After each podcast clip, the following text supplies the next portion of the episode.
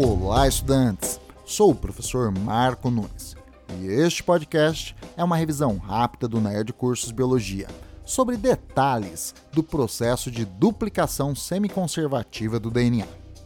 No podcast anterior, tratei da duplicação semiconservativa do DNA. Em linhas gerais, se você não escutou, ouça.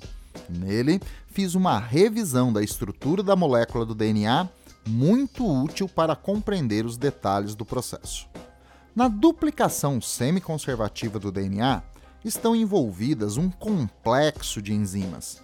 As principais são a DNA helicase, a RNA primase, a DNA polimerase e a DNA ligase.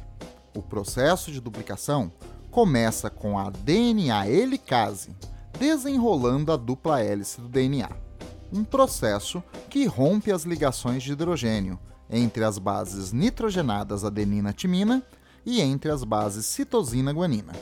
Este processo é considerado uma desnaturação da dupla hélice do DNA.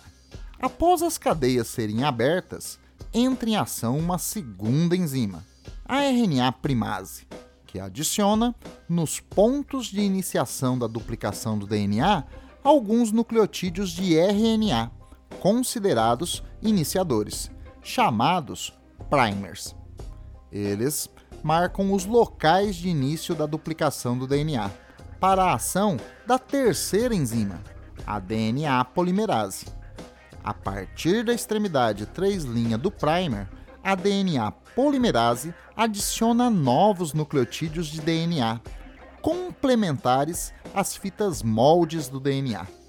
Ao final da duplicação, o primer de RNA é degradado e substituído por nucleotídeos de DNA complementares.